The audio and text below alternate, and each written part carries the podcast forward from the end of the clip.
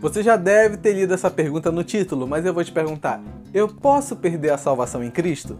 Talvez você tenha essa dúvida e muitas outras pessoas tenham esse questionamento porque as suas doutrinas explicam que se perde salvação, ou outras dizem que não se perde salvação. Então, até mesmo entre o meio evangélico, é, tem uma dúvida se perde ou não a salvação.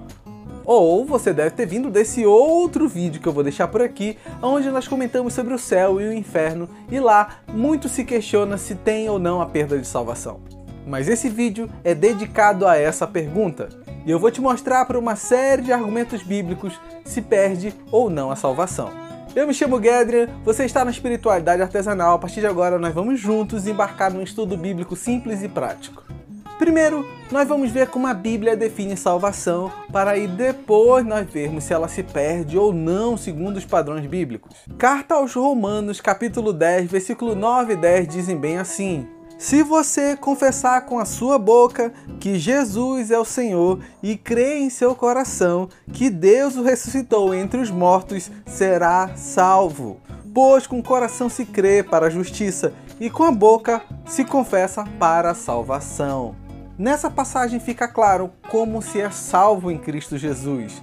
Contudo, essa salvação, como você deve ter observado, ela é através da fé, ela é uma crença. E o apóstolo Paulo, em outra carta, dessa vez aos Efésios, diz mais.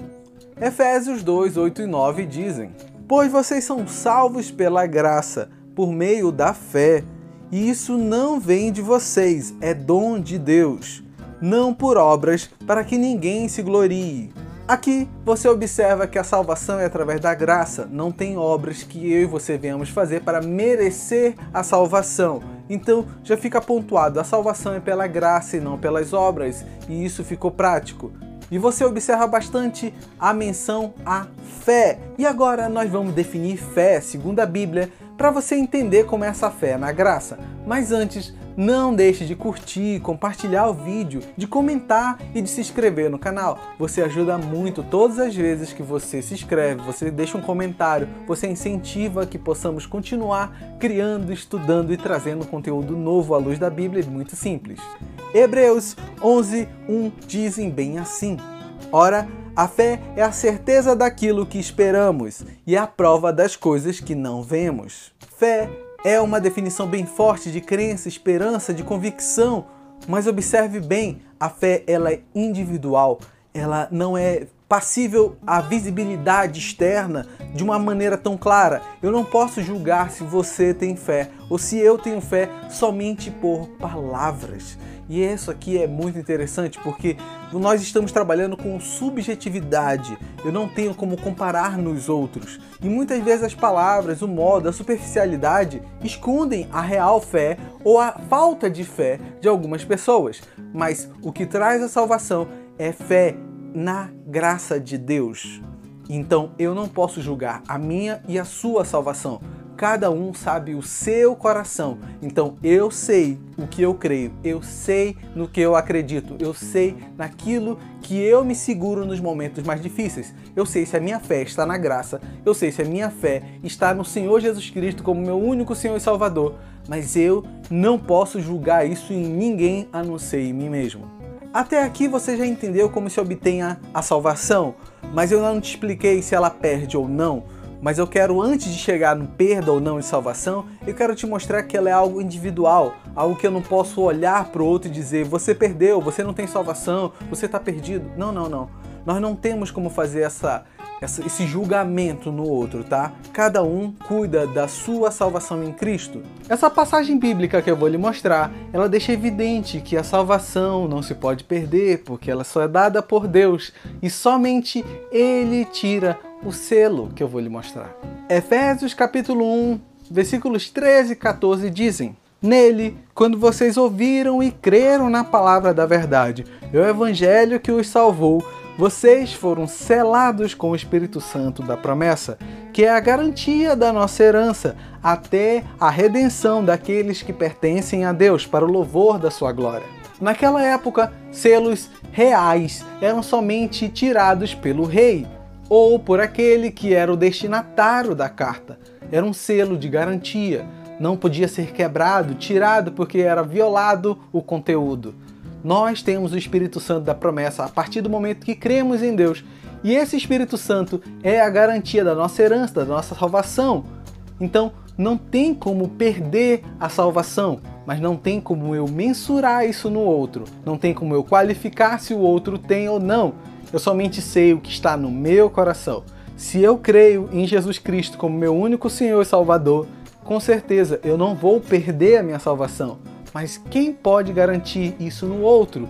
E a minha salvação, ela é testada, a minha fé, ela é testada a partir de provações, a partir de momentos que eu vou vivendo, testando essa fé que eu tenho na graça de Deus. E aqui vem um ponto interessante. Talvez alguns digam, mas se eu só preciso ter fé, eu não preciso ter obras, eu só preciso crer e acreditar, eu posso tacar o louco na minha vida, beber, me prostituir, fazer tudo de errado. E mesmo assim eu ir para o céu, salvo por Jesus? Eu quero ler mais duas passagens e essas foram faladas pelo próprio Senhor Jesus.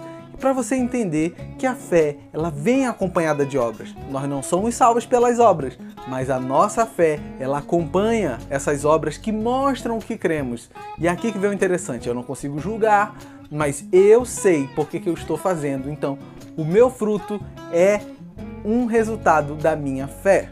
Lucas capítulo 6, versículos 43 e 44 dizem bem assim: Nenhuma árvore boa dá fruto ruim, nenhuma árvore ruim dá fruto bom. Toda árvore é reconhecida por seus frutos. Ninguém colhe figos de espinheiros, nem uvas de ervas daninhas. E aí, a carta de Tiago, ela diz bem assim também. Tiago 2, versículos 17 e 18 dizem: Assim também, a fé por si só se não for acompanhada de obras, está morta. Mas alguém dirá: Você tem fé e eu tenho obras.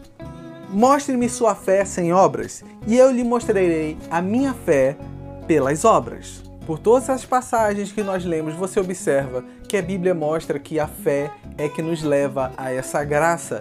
E aí que vem a, indicação. Nós quando cremos, nós não perdemos a salvação, mas como eu vou considerar quem crê e quem não crê?